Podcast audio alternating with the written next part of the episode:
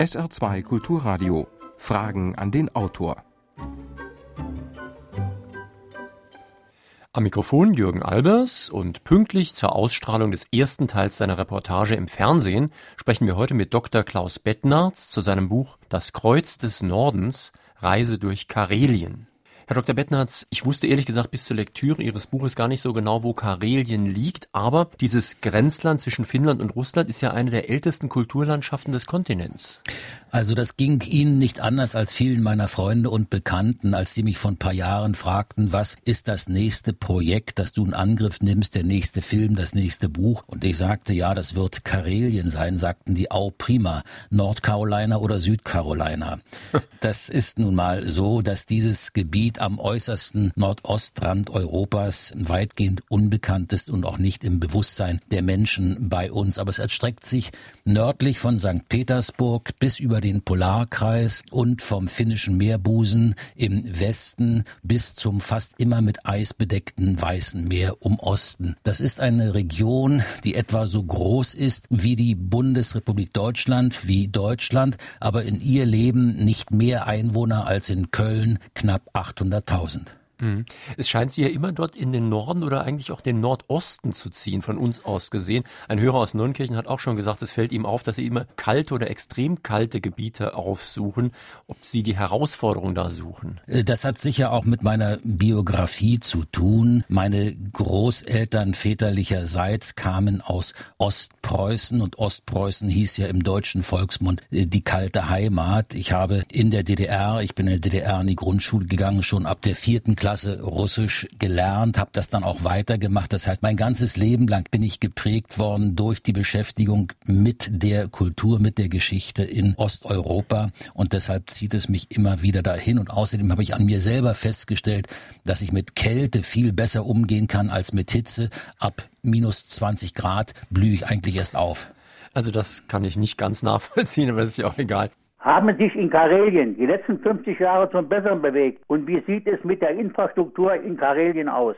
In Karelien hat sich die Situation sicher in den letzten 50 Jahren verändert. Man muss ja wissen, dass Karelien auch heute geteilt ist. Neun Zehntel Kareliens gehören zu Russland, ein Zehntel zu Finnland. Und sowohl in Finnland als auch in Russland hat sich die Situation gemessen an der Zeit 50 Jahre zurück geändert. Allerdings äh, gibt es auch nach wie vor große Probleme der Zivilisation, etwa die Frage des Umweltschutzes. Karelien ist ja zur Hälfte bedeckt mit Wald und zur anderen Hälfte mit Seen. Karelien ist das größte zusammenhängende Waldgebiet Europas, überhaupt der größte Sauerstoffproduzent Europas. Und da ist natürlich die Frage, wie wird mit dem Wald umgegangen? Da wird sehr viel gefällt, weil vor allen Dingen in Finnland die Papierfabriken immer Nachschub brauchen. Das heißt, da gibt es also auch Bedrohungen durch die moderne Zivilisation. Das Leben der Menschen ist sehr unterschiedlich. In Russisch-Karelien nach wie vor auf einem vergleichsweise doch sehr niedrigen Niveau, vor allem in den Dörfern in Finnisch-Karelien ist es sehr viel höher, sehr viel besser, obwohl auch nach finnischen Maßstäben Finnisch-Karelien als das Armenhaus Finnlands gilt. Aber der Unterschied zu Russisch-Karelien ist immer noch sehr, sehr groß. Was machen denn die Leute dort? Sie sagten, es gibt viel Wald, also gibt es mit Sicherheit Holzfäller, es gibt mit Sicherheit Fischer, aber was noch? Ja, also der wichtigste Wirtschaftszweig ist in der Tat die Holzwirtschaft. Traditionell spielt auch die Fischerei eine große Rolle. Und dann ist eigentlich schon Schluss. Sehr viel mehr gibt es nicht. Und das ist auch das Problem. Ein bisschen Landwirtschaft gibt es auch noch, vor allem auf der finnischen Seite.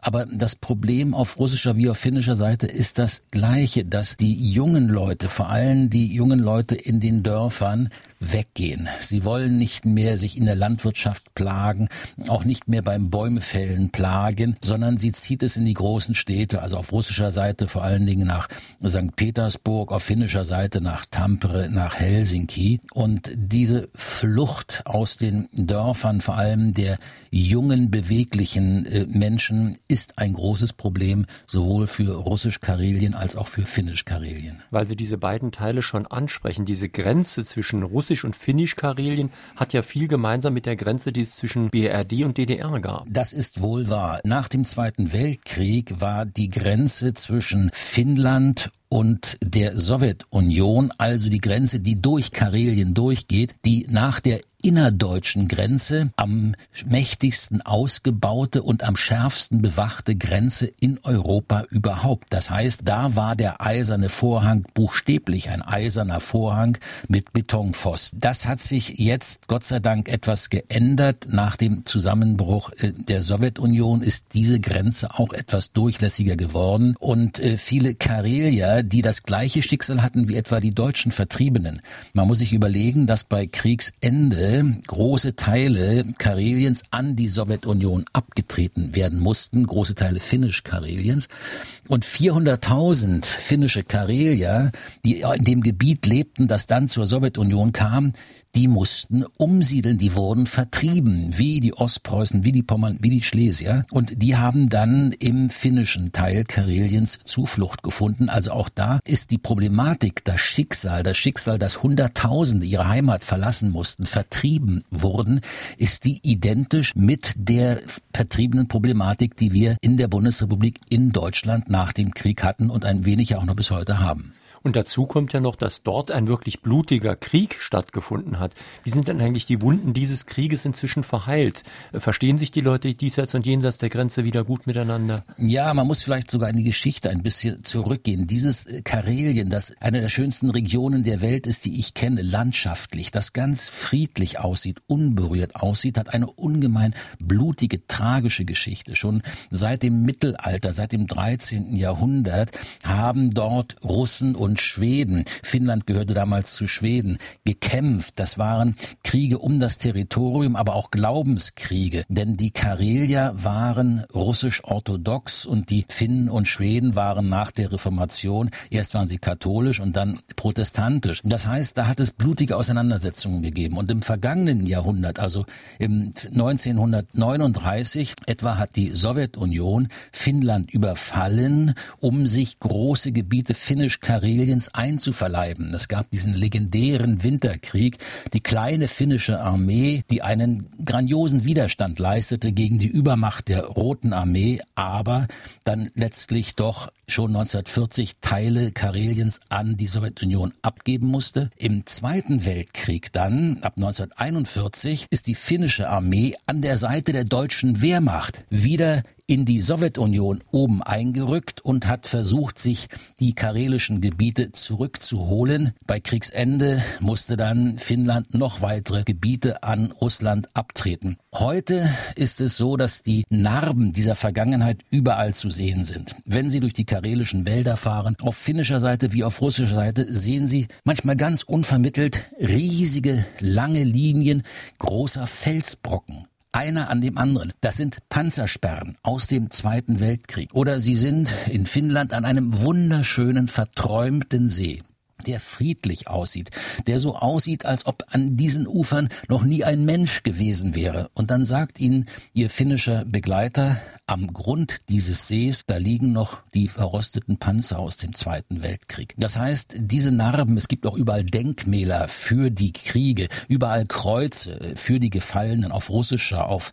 finnischer, auch auf deutscher Seite, die sind überall zu sehen. Und dennoch, und das war für uns das Bewegende auf dieser Reise, sowohl auf der russischen Seite in Karelen als auch der finnischen Seite ist ein ganz, ganz hohes Maß an Verständigungsbereitschaft. Man versucht aufeinander zuzugehen. Man sagt, wir wissen natürlich um die blutige Vergangenheit, um die Tragödien, die unsere beiden Länder im Krieg heimgesucht haben.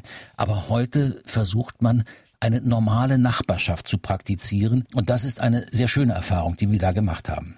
Wie weit ist Russland unter Putin von unseren westlichen Demokratievorstellungen entfernt und wie schätzen Sie die Chance ein, dass es sich in den nächsten Jahren zu einem echten demokratischen Staat entwickeln wird? Man muss sich natürlich immer vor Augen halten, dass Russland ein Riesenreich ist, das nicht so ohne weiteres mit westlichen Maßstäben zu messen ist. Und es wird auch sicher dort auf absehbare Zeit keine Demokratie nach unseren Maßstäben geben.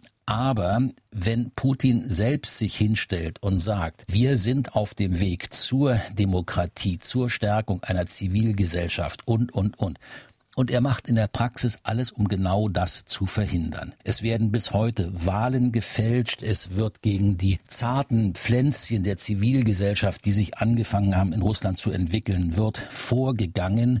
Gegen die Opposition, die politische, die ja ohnehin verschwindend gering ist, wird vorgegangen. Praktisch ist die Pressefreiheit im Fernsehen abgeschafft. Es gibt heute in Russland nicht einen einzigen landesweiten Fernsehsender, der nicht vom Kreml kontrolliert wird. Das heißt, wenn man Putin an seinen eigenen Versprechungen misst und an dem, was mal ein deutscher Bundeskanzler über ihn gesagt hat, er wäre ein lupenreiner Demokrat, dann muss man nur sagen, er macht in seiner Politik praktisch alles, damit sich diese Demokratie nicht entwickelt. Und man darf auch nicht vergessen, er führt bis heute einen völkermörderischen, imperialistischen Krieg in Tschetschenien. Das alles trübt sehr das Bild, das man von Putin hat, aber man muss es realistischerweise so sehen. Wie ist es um die Mückenplagen in der Seenplatte Kareliens und weiter im Norden bestellt? Besonders in der Sommerszeit, wo der Autor vielleicht nicht äh, dort war, weil er ja die Kälte liebt. Es wäre auch äh, die Frage, wie Mensch und Tier geschützt werden, sprich wie die gesundheitliche Entwicklung sich gestaltet hat in den letzten Jahren. Also wir waren auch ausführlich im Sommer da und äh, natürlich äh, sind die Mücken da äh, sehr zahlreich und die sind auch eigentlich ganz kräftige Exemplare und äh, wir haben zum Teil in den Wäldern nur drehen können, indem wir uns so richtige Mückenhüte besorgt hatten, also wie Anglerhüte, wo man dann die Netze, die von der Hutkrempe runterfallen, sich bis auf die Brust ziehen kann. Aber es gibt ein altes sibirisches Sprichwort, das ich in Sibirien gelernt habe, das mir mal ein sibirischer Tigerjäger gesagt hat. Mit den Mücken, wenn du sie beachtest, stechen sie dich. Wenn du sie nicht beachtest, lassen sie dich in Ruhe. Also man muss sich darauf einstellen, aber das ist kein Problem, das einen von einer Reise dorthin abhalten sollte. Das andere Problem ist die Frage der Gesundheitsversorgung. Und das ist natürlich heute vor allem in Russland ein großes Problem. Zu Zeiten der Sowjetunion gab es zwar auf sehr niedrigem Niveau, aber immerhin flächendeckend eine kostenlose gesundheitliche Grundversorgung. Das gibt es heute nicht mehr. Es gibt heute auf russischer Seite viele Apotheken, in denen es auch viele westliche Präparate gibt, aber in der Region, in den Dörfern gibt es praktisch keine Ärzte mehr, gibt es nicht mal mehr die medizinische Grundversorgung. Und das ist ein Riesenproblem. Auf finnischer Seite in Finnisch-Karelien, da ist die Situation etwas besser. Da ist ein Gesundheitswesen, das durchaus unseren westlichen Maßstäben entspricht. Aber auf russischer Seite ist die Gesundheitsvorsorge oder auch die Fürsorge bisher ein großes Problem. Wir haben es auf unserer Drehreise erlebt. Mein russischer Kameramann bekam in einer kleinen Stadt fürchterliche Zahnschmerzen. Am ganzen Wochenende war in dieser Stadt, das Krankenhaus ist geschlossen, funktioniert nicht mehr, kein Zahnarzt aufzutreiben. Und am nächsten Tag ist ihm dann der Zahn gezogen worden, allerdings ohne Betäubung, weil er vergessen hatte, dem Zahnarzt staatlichen zu sagen, vorher, also die Betäubung zahle ich dir extra. Oh, das ist ja nicht sehr erfreulich. Aber der Hörer hat ja auch noch angesprochen, die Seen. Und das ist ein Thema Ihres Buches, das ich auch erstmal nachvollziehen musste. Das ist ja das Land der Zehntausenden Seen. Und da sind auch gleich die beiden größten Seen Europas und die sind auch gleich richtig groß. Also das muss man sich mal vorstellen. In Karelien gibt es so sagt man, mehr als 60.000 Seen. Äh, die genaue Zahl kennt niemand. Aber Tatsache ist, dass in Karelien die beiden größten europäischen Seen sind. Der größte See ist der Ladoga-See nördlich von St. Petersburg. Der ist 30 mal größer als der Bodensee. Und der zweitgrößte See, der ist da gleich in der Nachbarschaft, ist der Onniger See. Der ist auch noch ein Vielfaches größer als der Bodensee. Und äh, diese Seen spielen natürlich in der karelischen Geschichte eine ganz große Rolle. Nicht nur, dass die Menschen dort an den Ufern in der Regel Fischer waren, sondern auch die Tradition des Bootsbaus und so weiter und so weiter. Das heißt, es gibt ein schönes Wort, ein Karelia ohne Boot ist kein Karelia. Und diese Boote werden auch bis heute noch zum Glück gebaut. Also die das Seen, sind ja eigentlich schon fast Binnenmeere, also da kann man ja mit dem Dampfer drauf fahren. Da können Sie auch mit Mann und Maus und mit dem Dampfer versinken. Es gehen da jährlich, ich habe mal einen Sturm am Ladogasee erlebt, auf dem Ladogasee, mit einem großen Passagierdampfer. Da haben wir unser Leben gefürchtet. Da brach unten das Wasser in dem Deck, in dem untersten, in dem wir gewohnt haben, so hoch ein, dass unsere Matratzen im Wasser schwammen. Ähm, da sind fürchterliche Stürme und da versinken Jahr für Jahr, vor allem in den Herbst- und in den Frühlingsstürmen, versinken Boote, Schiffe und werden nie wiedergefunden. Und wenn sie auf dem Ladoga See sind und sie sind rausgefahren, dann können sich einmal um 360 Grad drehen und sie sehen nur nur See. Es ist das gleiche Gefühl wie auf einem Meer. Sie sehen kein Ufer mehr. Also das ist schon eine äh, gewaltige Erfahrung auf diesen Seen und zu glauben, das wäre so ein Binnensee, über den man einfach mal rübertuckert, das kann lebensgefährlich sein. Ich war vor rund 50 Jahren in Finnland. Wir sind dann auch durch Karelien gefahren und äh, ganz dicht an der Grenze vorbei.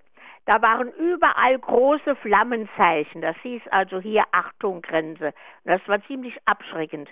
Ich möchte den Autor fragen, ob man solche Zeichen jetzt auch noch dort sieht. Man sieht heute äh, keine Flammenzeichen, aber man muss sich vor Augen halten, dass die finnische Grenze die Ostgrenze der EU ist. Und äh, der östlichste Punkt der EU, der ist an der Grenze in Finnisch-Karelien, in einem See. Die eine Hälfte ist russisch, die andere Hälfte ist finnisch. Diese Grenze ist immer noch bewacht. Man darf sich der Grenze auch nur auf vorgeschriebenen Wegen nähern, also zu den Grenzübertritten. Und ansonsten, wenn Sie abseits der offiziellen Grenzübertritte auf finnischer Seite sich dem Grenzgebiet nähern wollen, dann müssen sie eine extra Genehmigung der finnischen Grenzpolizei haben. Auf russischer Seite ist ohnehin inzwischen ein Streifen von 25 Kilometern von der Grenze ins Landesinnere seit Anfang dieses Jahres der direkten Kontrolle des KGB unterstellt. Da darf niemand mehr ohne Sondergenehmigung hin. Also äh, das ist nach wie vor eine Grenze, die gut bewacht ist, aber Gott sei Dank im Gegensatz zur Situation noch vor 15 Jahren oder vor 20 Jahren doch letztlich durchlässig. Auch die Karelier, die finnischen Karelier, die Vertriebenen, die Heimatvertriebenen können wieder seit 1990, seit 1992 mit einem Tagesvisum in ihre alte Heimat auf russisch-karelischem Gebiet reisen. Da gibt es einen kleinen Grenzverkehr, aber immerhin, es ist die Ostgrenze der EU und als solche immer noch sehr, sehr ordentlich bewacht. Sie schreiben ja auch in Ihrem Buch, dass auf russischer Seite die traditionelle Spionagehysterie ungebrochen sei, also am Beispiel des Weißmeerkanals, den man nur mit Sondergenehmigungen befahren kann. Das ist in der Tat so und das haben wir auch als Journalisten sehr deutlich gemerkt.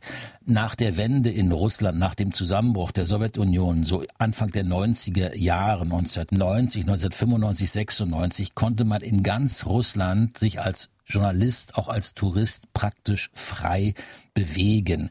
Und äh, ich habe dort oft weniger Probleme gehabt, als ich in der Bundesrepublik hatte, um als äh, Journalist an bestimmte Themen zu kommen. Das ändert sich jetzt wieder allmählich. Putins Grundgedanke ist ja, das hat er mal öffentlich gesagt, der Geheimdienst muss alle Bereiche des Lebens kontrollieren. Das politische, das wirtschaftliche, das gesellschaftliche. Und der Geheimdienst in Russland ist heute zahlenmäßig genauso groß wie zu Sowjetzeiten, vielleicht sogar noch größer. Er führt auch ein Eigenleben. Putin war ja ehemaliger auch nicht nur Oberst des KGB, sondern später auch KGB-Chef. Und diese Manie, diese Phobie, dass man fast jeden Ausländer als, ja, als Spion betrachtet, die beginnt wieder in Russland zu wachsen. Das ist eine Erfahrung, die wir auch gemacht haben. Aber es ist natürlich immer noch lange nicht so schlimm wie etwa zu Sowjetzeiten. Aber die Entwicklung geht in diese Richtung, sich doch wieder dem Westen gegenüber misstrauischer zu verhalten. Herr Bettner hat mich interessiert, wie kann ich dort privat reisen? Gibt es Hotels, gibt es Pensionen, kann ich privat unterkommen? Es ist wohl klar, dass ich vorher ein Visum beantragen muss, nehme ich mal an, weil es ja nun zu Russland gehört. Und wenn ich nicht zelten möchte, wie sind die Möglichkeiten da? Wie sind die Straßenverhältnisse? Also auf finnischer Seite ist es überhaupt kein Problem. Da können Sie sich ins Auto setzen oder in die Fähre setzen, nach Helsinki fahren und sich dann da bewegen, als ob Sie in Norddeutschland oder in Süddeutschland unterwegs wären. Auch mit Hotels und so ist das alles kein Problem.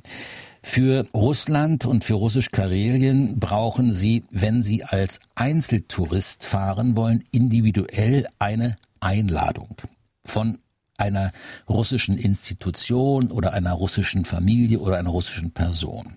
Sehr viel einfacher ist es ähm, über ein deutsches Reisebüro. Und jedes bessere deutsche Reisebüro bietet Reisen auch nach Russisch-Karelien an, dort zu buchen und sich dann, wenn man es möchte, vor Ort selbstständig zu machen für eine bestimmte Zeit, ein oder zwei Tage. Das kann man machen. Man kann auch die verschiedensten Touren durch Russisch-Karelien buchen. Man kann mit dem Auto fahren. Es gibt allerdings durch Karelien nur eine wirklich ausgebaute Straße, die geht von St. Petersburg nach Norden, nach Murmansk und ansonsten müssen sie dann eben mit sehr schwierigen Straßenverhältnissen rechnen, mit Sandpisten oder mit, ich weiß nicht, Waldwegen, wie auch immer. Aber man kann mit dem Auto es versuchen und das machen ja auch äh, viele. Äh, sie können auch kleine Unterkünfte finden, vor allem im Süden Kareliens, Russisch-Kareliens. Im Norden dann, da wird es schon schwieriger. Da gibt es also in unserem Sinne kaum noch Hotels. Aber wenn Sie ein bisschen auch bereit sind, so auf den üblichen westlichen Luxus zu verzichten, dann kann man auch äh, in den Dörfern sehr häufig schon auch auf russischer Seite bei Privatleuten unterkommen. Also das alles muss überhaupt kein Grund sein, sich von einer Reise nach Karelien abschrecken zu lassen. Man muss nur wissen, man ist eben nicht in Tirol unterwegs oder an der deutschen Nordseeküste, sondern in einem anderen Land mit etwas anderen Verhältnissen. Aber wenn man mit dem Auto ist, braucht man auf jeden Fall ein sehr robustes Auto. Sie beschreiben da ein Beispiel eines Motorschlittens. Da sagt einer, wie gut, dass es sowjetische Technik ist. Mit moderner westlicher hätten wir jetzt ein Problem, denn er repariert dann diesen Motorschlitten mit Draht und einem Taschenmesser. Messer. Also das wäre schon ganz empfehlenswert, äh, wenn man ein solches Auto dabei hätte. Das ist sicher richtig. Je höher gezüchtet das Auto ist, mit dem Sie dorthin fahren, umso eher bekommen sie Probleme. Das muss man ganz klar sehen. Und wir haben immer wieder die Erfahrung gemacht, zum Beispiel auch in Sibirien, wenn wir im Winter durch lange Touren durch die Taiga uns aufgemacht haben und irgendwo zum Beispiel nach einem japanischen Kleinbus gesucht haben, dort in der Siedlung oder in der Stadt, von dem man weiß, dass sie besonders gute Heizungen haben, was ja bei Temperaturen bei minus 40, minus 45 Grad nicht ganz unwichtig ist, dann haben wir keine Fahrer gefunden, die mit uns bereit gewesen wären, auf eine lange Strecke in einem japanischen Auto durch die Tiger zu fahren, weil sie uns gesagt haben, wenn wir hier mit unserem Auto irgendwas haben, diese Elektronik ist so kompliziert, das kann keiner von uns reparieren. Wenn wir aber mit einem alten russischen oder sowjetischen Auto unterwegs sind, dann reparieren wir das mit Hammer und ein Stück Draht. Und das habe ich oft genug erlebt. Und das ist auch so bei dem Motorschlitten, mit dem wir unterwegs waren. Man muss sich vorstellen, nördlich des Polarkreises ein riesiger See. Sie sehen kaum die Ufer zugefroren. Sie sind auf dem See unterwegs mit einem Motorschlitten. Und Sie wissen, dass die nächste Siedlung zehn Stunden zu Fuß ist. Es sind 35 Grad unter Null. Und mitten auf dem See bleibt unser Motorschlitten stehen. Und dann sagt der russische, der karelische äh, Fahrer, der uns begleitet hat, der auch richtig adäquat gekleidet war, mit hüfthohen Stiefeln, die eine dreifache Lage Rentierfell hatten und so weiter und so weiter. Und der fing dann an, mit bloßen Händen bei minus 35 Grad, mit einem riesigen Jagdmesser und einem Stück Draht, diesen Motorschlitten, bei dem Benzinpumpe kaputt gegangen war, zu reparieren und sagte, wir haben Glück, dass es sowjetische Technik ist. Die kriege ich immer hin. Wenn es eine moderne westliche wäre, dann würden wir hier liegen bleiben. Und was es heißt, zehn Stunden zu Fuß bei minus 35 Grad über einen vereisten See zu marschieren, kann sich jeder vorstellen. Besteht zwischen den verschiedenen Dialekten Kareliens zumindest eine so große Verwandtschaft, dass bei einer Begegnung zwischen Menschen aus den zu Finnland und zu Russland gehörenden Regionen Kareliens eine problemlose Verständigung auf Dialektebene möglich ist. Es gibt ja in Karelien drei größere ethnische Gruppen, die zur Urbevölkerung gehören. Das sind einmal die Karelier, das sind die Wepsen und das sind die Samen. Und alle drei Völker gehören der finnisch-ugrischen Sprachfamilie an. Das heißt, ihre Sprache ist dem Finnischen verwandt und auch dem Ungarischen verwandt. Russisch ist eine slawische Sprache etwas völlig anderes. Und diejenigen unter den Kareliern und unter den Wepsen und unter den Samen, die noch von ihren Vorfahren, von ihren Eltern, Großeltern vielleicht die Sprache ihres Volkes gelernt haben, können sich mit den Finnen verständigen, weil ihre Sprachen eine Art finnischer Dialekte sind. Und das ist auch etwas, was wir dort oben erst gelernt haben und was uns eine gewisse Hoffnung macht. Denn die Kultur dieser Urvölker ist ja sehr bedroht. Unter Stalin habt ihr eine starke Russifizierung um sich gegriffen. Die durften ja ihre Sprache nicht sprechen, die Karelier und die Websten, die durften ihre Lieder nicht singen. Die Bücher in wepsischer, in karelischer Sprache wurden verbrannt und die Sprache drohte auszusterben. Und das Sprechen, öffentliche Sprechen von karelischen Worten und wepsischen Worten war zu Sowjetzeiten, vor allem zu Stalinzeiten, war es verboten. Heute ist es so, dass viele der jüngeren Menschen, der Karelier oder der Websen, die aus noch Familien kommen, die der Urbevölkerung angehören, ihre Eltern und Großeltern bitten, redet mit uns doch mal Websisch oder redet mit uns doch mal Karelisch, weil diese jungen Leute, als sie jetzt zu Besuch mal in Finnland waren, festgestellt haben, dass sie sich mit Websisch und Karelisch in Finnisch verständigen können, in Finnland verständigen können und dass das ihre Chancen auf den finnischen Arbeitsmarkt ganz, ganz deutlich erhöht. Das heißt, die Hoffnung der jungen russischen Karelier, in Finnland Arbeit zu bekommen, gut bezahlte Arbeit zu bekommen, diese Hoffnung ist gleichzeitig eine Antriebsfeder zur Wiederbelebung der alten Sprachen Kareliens. Sowas habe ich auch noch nicht erlebt. Ich habe gerade eine Mail bekommen aus Kiew in der Ukraine. Und der Hörer, der uns natürlich heute nicht hören kann, der wird sich die Sendung morgen aus dem Netz herunterladen, ist aber ein großer Fan von Ihnen, Herr Bettnatz. Er hat sich schon in der Neunkircher Sparkasse gesehen. Da haben wir ja mal die Live-Sendung gemacht zu Patagonien. Und er fragt Sie jetzt, ob die Ukraine auch ein Land ist, das Sie demnächst mal besuchen wollten. Die Ukraine ist ein wunderschönes Land. Ich bin da auch häufiger gewesen, Kiew, Odessa. Und ähm, ich kann mir durchaus vorstellen, auch mal eine größere Reportage über die Ukraine zu machen. Die Ukraine war ja eigentlich dieses Herzstück Russlands. Ähm, aus der Ukraine heraus hat sich dann ja erst das russische Reich entwickelt. Und auch heute ist ja die Ukraine ein Land, das uns geografisch doch äh, nicht allzu entfernt erscheint. Also ich kann es mir schon vorstellen. Vor dem EU-Beitritt Finnlands war dieses Land ja das neutralste der Welt und doch Trotz der Brückenfunktion zu Russland galt die Grenze als eine Konfrontationslinie ähnlich unserer DDR-Grenze. Nun ist dieses ist Karelien Außengrenze der EU. Wie entwickeln sich nun die Kontakte zwischen EU und Russland in diesem eigentlich ursprünglich einmal vereinigten Gebiet? Also es war in der Tat eine ganz, ganz scharf bewachte Grenze, die fast undurchlässig war zur Zeit des Kalten Krieges, aber auch bis etwa so 1990 bis zum Zusammenbruch der Sowjetunion. Das hat sich heute Gott sei Dank geändert. Finnen bekommen vergleichsweise unproblematisch ein Visum für Russland und Russen auch für Finnland. Ich habe die Probe aufs Exempel gemacht. Denn ich habe ja diese beiden Filme, die heute und dann Neujahr in der ARD laufen, wieder mit meinem russischen Kameramann gemacht, mit Maxim Tarasjugin aus St. Petersburg, mit dem ich schon die Filme über Ostpreußen gemacht habe, über den Baikalsee, über äh, Patagonien, über Feuerland. Mit dem habe ich auch diesmal wieder und mit seinem russischen Toningenieur als Kollegen, habe ich auch diese Drehreise wieder gemacht und die mussten vorher sich beim finnischen Generalkonsulat in St. Petersburg Visa besorgen, finnische Visa besorgen und nicht nur einfache Touristenvisa, sondern Arbeitsvisa, denn sie reisten ja ein, um einen Film zu drehen, als Kameramann, als Toningenieur. Und das war alles weitgehend ohne Probleme. Und wir sind auch mit unserem kleinen Teambus mit St. Petersburger Nummer und unserem gesamten Kameragepäck, wir hatten natürlich vorher es ordnungsgemäß beim russischen Zoll angemeldet, beim finnischen Zoll angemeldet, ohne jede Probleme über die Grenze von Russland nach Finnland und wieder zurückgekommen. Und wir haben festgestellt, wir sind in einem Grenzübergang hoch oben im Norden an der finnisch-russischen Grenze von Russland nach Finnland gegangen.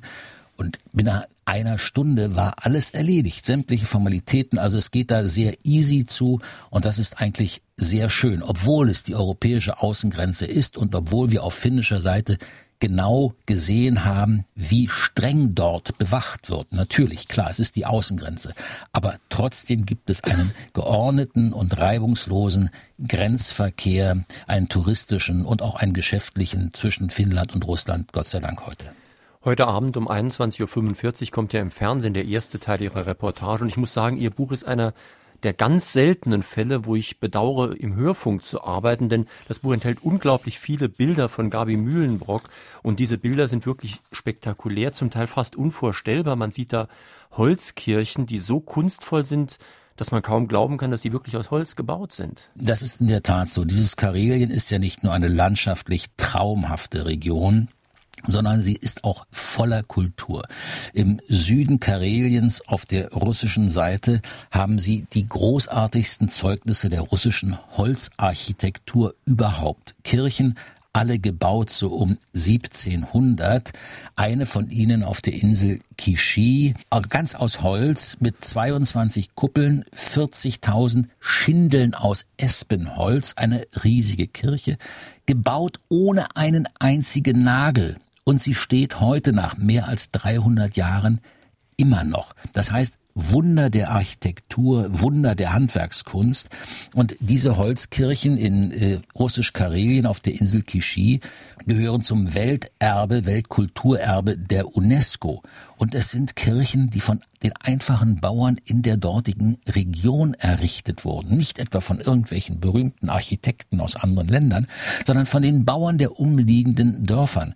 Und wenn man vor diesen Kirchen steht, dann kann man eigentlich nur vor Andacht und vor Ehrfurcht verstummen. Ich möchte also schon lange äh, nach Finnland und von Finnland aus über die russische Grenze ein Stück nach Russland. Kann der Autor mir da äh, sagen, wie ich da hinkomme, welche Papiere ich benötige? Ja, nach Finnland ist es ohne äh, weiteres möglich. Da brauchen Sie nur Ihren Personalausweis, das ist überhaupt keine Frage. Wenn Sie nach Russland weiterfahren wollen, brauchen Sie ein russisches Visum. Das können Sie aber, wie gesagt, über jedes bessere deutsche Reisebüro auch sich besorgen, aber Sie brauchen es. Sie können nicht ohne Visum von Finnland nach Russland. Und zwar weder als finnischer Staatsbürger noch als ein anderer Bürger eines EU-Landes. Da brauchen Sie ein russisches Visum. Aber wenn Sie das haben, ist das überhaupt kein Problem und Sie können von, sag ich mal, von Deutschland aus mit einer Fähre bis Helsinki fahren und dann mit dem Auto in Finnland einen beliebigen Grenzübergang äh, wählen über den Sie dann nach Russland fahren können, wenn Sie dieses russische Einreisevisum haben. Mich würde interessieren, wie viel Quadratkilometer umfasst Karelien und welcher Bruchteil gehört zu Finnland? Ähm, die Quadratmeterzahl weiß ich nicht, aber Karelien ist ungefähr so groß wie Deutschland. Das finnische Territorium hat die Größe der Bundesrepublik Deutschland und neun Zehntel dieses Territoriums gehören heute zu Russland und ein Zehntel nur noch gehört zu Finnland.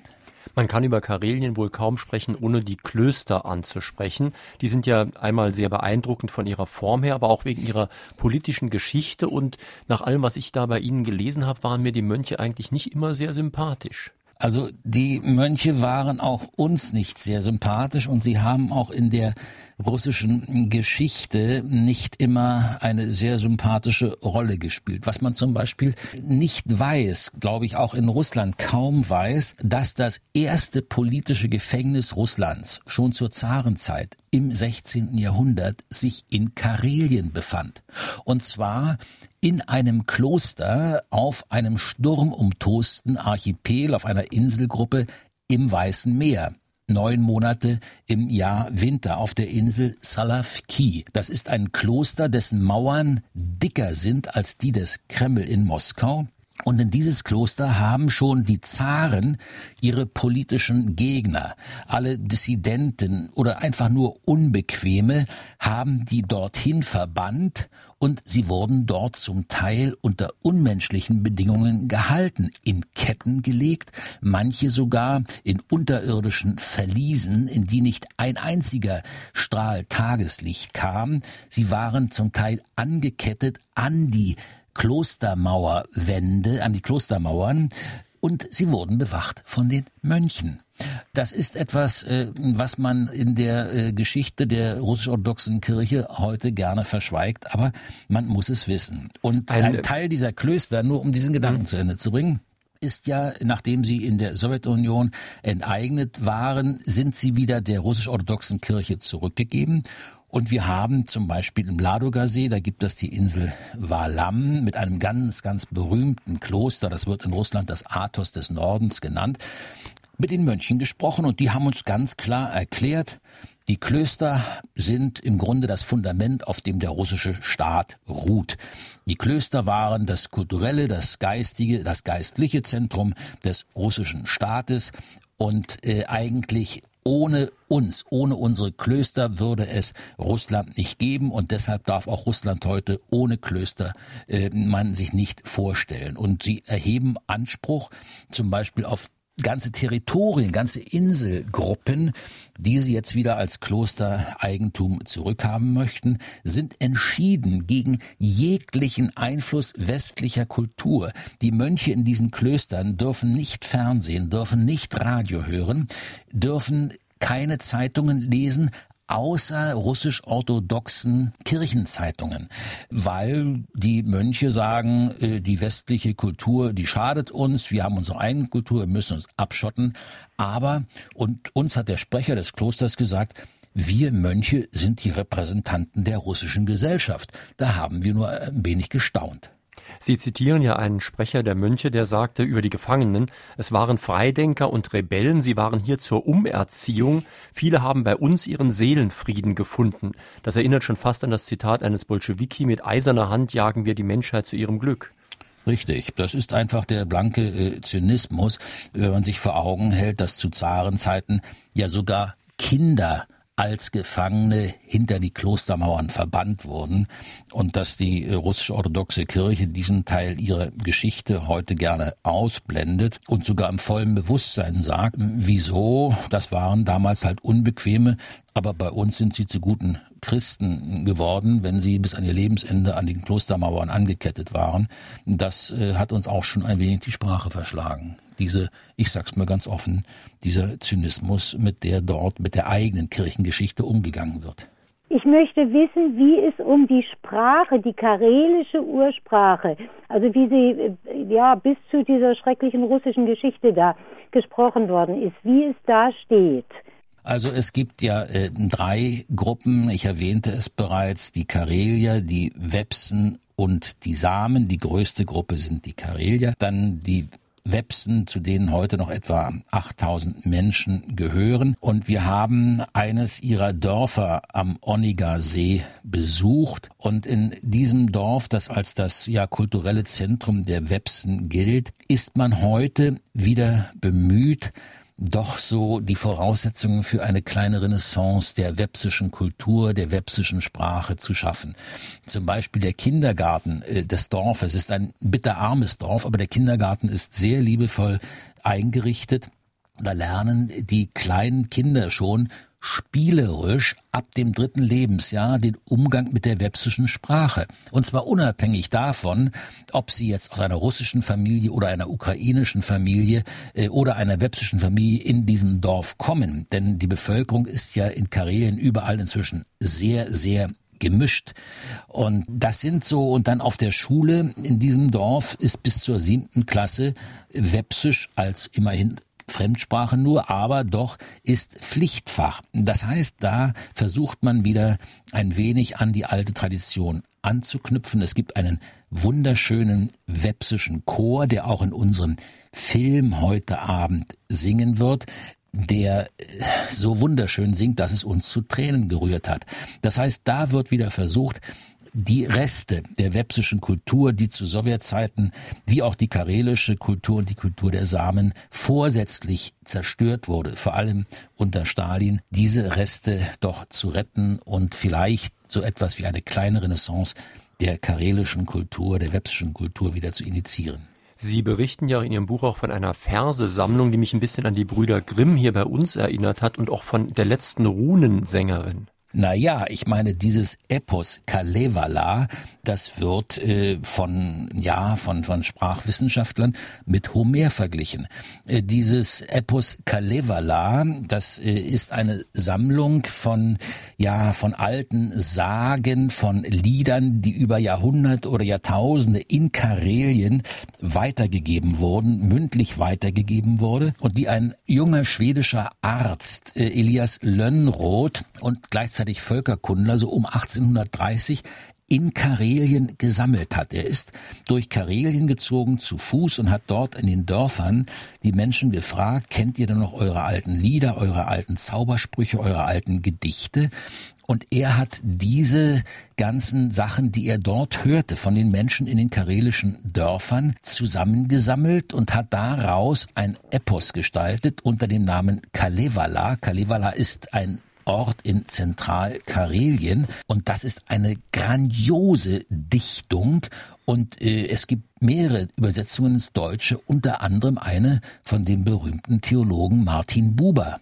Und das gehört heute sicher zu den großen ja, Zeugnissen der abendländischen Kulturgeschichte, dieses Versepos. Und dieses Versepos war dann auch im Grunde das Fundament, auf dem das neue Identitätsbewusstsein der Finnen gewachsen ist und von dem sich dann Komponisten wie Jean Sibelius und andere haben hm, beeinflussen lassen und anregen lassen. Also dieses äh, Versepos, das kann ich nur, gibt's in jeder Buchhandlung äh, zu bestellen, kann ich nur dringend anraten. Es ist eine wunderschöne Dichtung und äh, sie ist für uns auf den ersten Blick etwas, ja, geheimnisvoll, befremdlich, aber je länger man liest, umso weniger kann man sich von ihr losreißen. Meine Damen und Herren, drei, die heute Morgen hier angerufen und eine Frage an den Autor gestellt haben, bekommen demnächst vom Rowold Verlag das neue Buch von Klaus Bettnarz zugeschickt. Das Kreuz des Nordens, Reise durch Karelien. Ladenpreis übrigens 19,90 Euro. Die Gewinner sind heute Morgen Maria Schöfer aus Stuttgart, Edelinde Bodi-Il aus Saarbrücken und Walter Dickomey aus Neunkirchen. Meine Frage an den Autor wäre, ist in Karelien der Unterschied genauso wie im übrigen Russland, also zwischen extrem arm und extrem reich. Ich habe dieser Tage noch mal eine Sendung so allgemein von Russland gesehen im Fernsehen. Katastrophal. Danke. Also die Unterschiede sind auch so groß, aber nicht so augenfällig wie sagen wir in den großen Städten Moskau oder St. Petersburg. Aber es gibt auch in der karelischen Hauptstadt Petrosavodsk eine Reihe von Leuten, die dort richtig, richtig reich geworden sind. Und demgegenüber steht doch die Armut, die es vor allen Dingen in den Dörfern bis auf den heutigen Tag zu beklagen gibt. Das heißt, das Grundproblem der russischen Gesellschaft auf der einen Seite einige wenige unendlich reich gewordene und auf der anderen Seite ein großer Teil der Bevölkerung, der unterhalb der Armutsgrenze lebt. Dieser Kontrast ist heute, auch wenn man genau hinschaut, in Karelien festzustellen, aber er fällt nicht äh, so ins Auge wie etwa in den großen Metropolen äh, in St. Petersburg oder in Moskau. Aber wenn wir schon gerade bei wirtschaftlichen Problemen sind, Sie berichten ja von den Rentierhirten am Polarkreis und die haben ja die Probleme, dass die Fleischpreise zu niedrig sind und sie kaum noch davon leben können. Ja, aber da ist natürlich dann auch für diese Rentierhirten ähm, die Öffnung des Marktes äh, von Segen. Sie verkaufen ihr Rentierfleisch heute äh, nach Schweden, obwohl man glauben sollte, dass die in Schweden selber genug Rentiere haben. Das heißt, sie verkaufen einen Großteil ihres Fleisches nach Schweden, aber sie haben ganz andere Probleme, die Rentierhirten in Karelien, da ist zum einen die Tatsache, dass wie in ganz Russland eine fürchterliche Wilderei herrscht. Also dort äh, alle gehen sie wildern, Angehörige der Armee, der Polizei, sogar die Jagdaufsicht. Ähm, das ist das eine. Das andere sind die Fleischpreise in Russland selbst, aber da kann man sich behelfen. Und dann haben uns die Rentierhirten erzählt, macht sich für sie der Klimawandel sehr, sehr deutlich bemerkbar. Und zwar ziehen die, ziehen die Rentiere ja im Frühjahr an die Küsten, um dort zu kalben. Aber da das Klima insgesamt wärmer geworden ist, ziehen die Rentiere jetzt früher als bisher an die Küsten und sie kalben weniger. weil ihr biologischer Rhythmus einfach ein anderer ist. Und äh, die Rentierhirten äh, befürchten, dass wenn es so weitergeht, auch mit dem Klimawandel, dass dann in Karelien und in Nordeuropa die Rentiere allmählich verschwinden werden. Und wie uns einer der Rentierhirten sagte, ein Same ohne Rentiere ist kein Same mehr. Frage wäre, Stichwort russische Technik, das hat mich also veranlasst anzurufen. Ich habe also mit Auto und so weiter einigermaßen schon zu tun gehabt. Meine Frage wäre aber darüber hinaus objektiv oder auch subjektiv an Herrn Bettnatz. Er kennt beide Systeme, das russische und das amerikanische. Was hat Deutschland unter all dem, was also hier in der Presse, Rundfunk und so weiter auftaucht, von russischer Mafia bis zu Reichtum, Neureichtum, Marktwirtschaft und so weiter, was hat Deutschland seiner Meinung nach subjektiv oder objektiv von Russland zu erwarten? Wohin sollte Deutschland sich richten, mehr richten, nach dem angelsächsischen Raum oder nach dem russischen Raum, was also wirtschaftliche Perspektiven und so weiter angeht, Technik und das Ganze drumherum. Im Prinzip wäre es das schon. Also ob wir wollen oder nicht, wir sind auf Russland angewiesen in Europa auf Russland als Partner. Das geht los mit unserer Energieversorgung. Heute schon kommen 40 Prozent unseres Erdgases aus Russland. 33 Prozent des Erdöls, das wir beziehen, bekommt aus Russland und diese Margen werden noch steigen. Das heißt, wir sind auf geregelte Beziehungen mit Russland, Handelsbeziehungen angewiesen. Russland ist umgekehrt für die deutsche Wirtschaft ein Riesenmarkt. Und wenn Sie heute nach Moskau oder in andere Städte kommen und Sie fahren vom Flughafen rein, dann sehen Sie auf der Strecke schon alles, was Sie aus Deutschland auch kennen. Also ob das Ikea oder ich weiß nicht, Saturn oder wie auch alle die großen Ketten, Metro, äh, Obi, alles, alles, alles gibt es heute in Russland und Russland ist ein riesiger Markt für die deutsche Wirtschaft.